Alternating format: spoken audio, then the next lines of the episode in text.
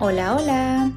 Bienvenidos al podcast de español a la mexicana, un podcast para aprender y practicar tu español completamente en español.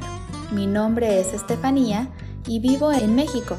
Puedes encontrar la transcripción de este episodio en www.espanolalamexicana.com o visitar directamente mi página de Patreon donde podrás encontrar las transcripciones y contenido exclusivo para seguir mejorando tu español. Bienvenidos y bienvenidas al episodio número 143. En el episodio de hoy hablaremos sobre dos preposiciones que muchas veces causan un dolor de cabeza a las personas que están aprendiendo español. Por y para. Las preposiciones por y para en español son dos palabras que a menudo pueden causar confusión debido a sus diversos usos y significados. Por eso, hoy hablaremos un poco sobre sus usos. Pero antes de hacer eso, me gustaría recordarles que, aunque conocer las reglas y estructuras que usamos en un idioma es bueno, en mi opinión la mejor forma de aprender este tipo de cosas es con la práctica y la escucha activa. Dicho esto, vamos a comenzar con la preposición por. La preposición por es una preposición muy versátil en español que se utiliza en muchos contextos y con diferentes significados. Número 1. Causa o motivo. Este es un uso muy común de esta preposición. Nos indica que hacemos algo debido a algo o alguien. Por ejemplo, hice esto por ti. Llegué tarde por el tráfico. Voy a la tienda por agua o por ti haría cualquier cosa. Nos ayuda a definir la causa por la que hacemos algo o por la que algo pasa. Número 2. Medio. Este uso nos ayuda a definir el medio que usamos para algo.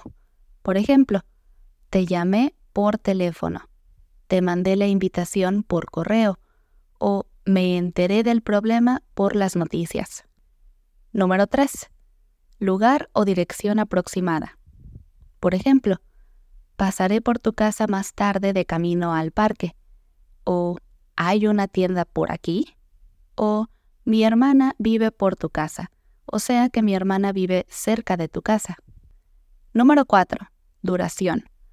Este es probablemente uno de los usos más importantes y también uno de los errores más comunes.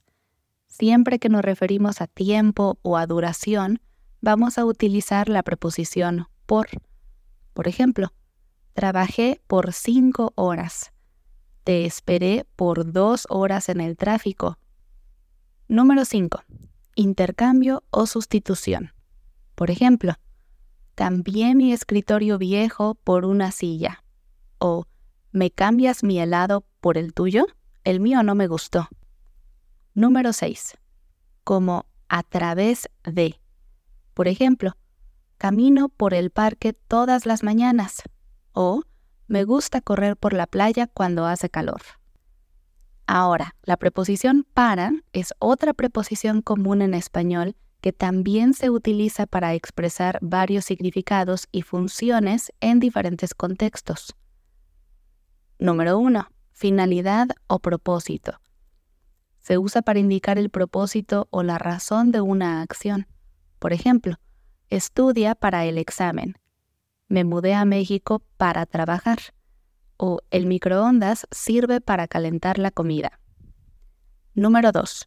Destino o dirección indica el lugar al que alguien se dirige o el destino de algo. Por ejemplo, voy para tu casa pronto o el metro sale para el norte cada cinco minutos. Número 3. Fecha límite o plazo. Por ejemplo, necesito el informe para mañana o tenemos que memorizar todo para la próxima semana. Número 4. Opinión. En algunas oraciones para se usa para expresar una opinión. Por ejemplo, para mí, este es el mejor restaurante. Número 5. Capacidad o aptitud. A veces se usa para para expresar la capacidad o aptitud de alguien o algo.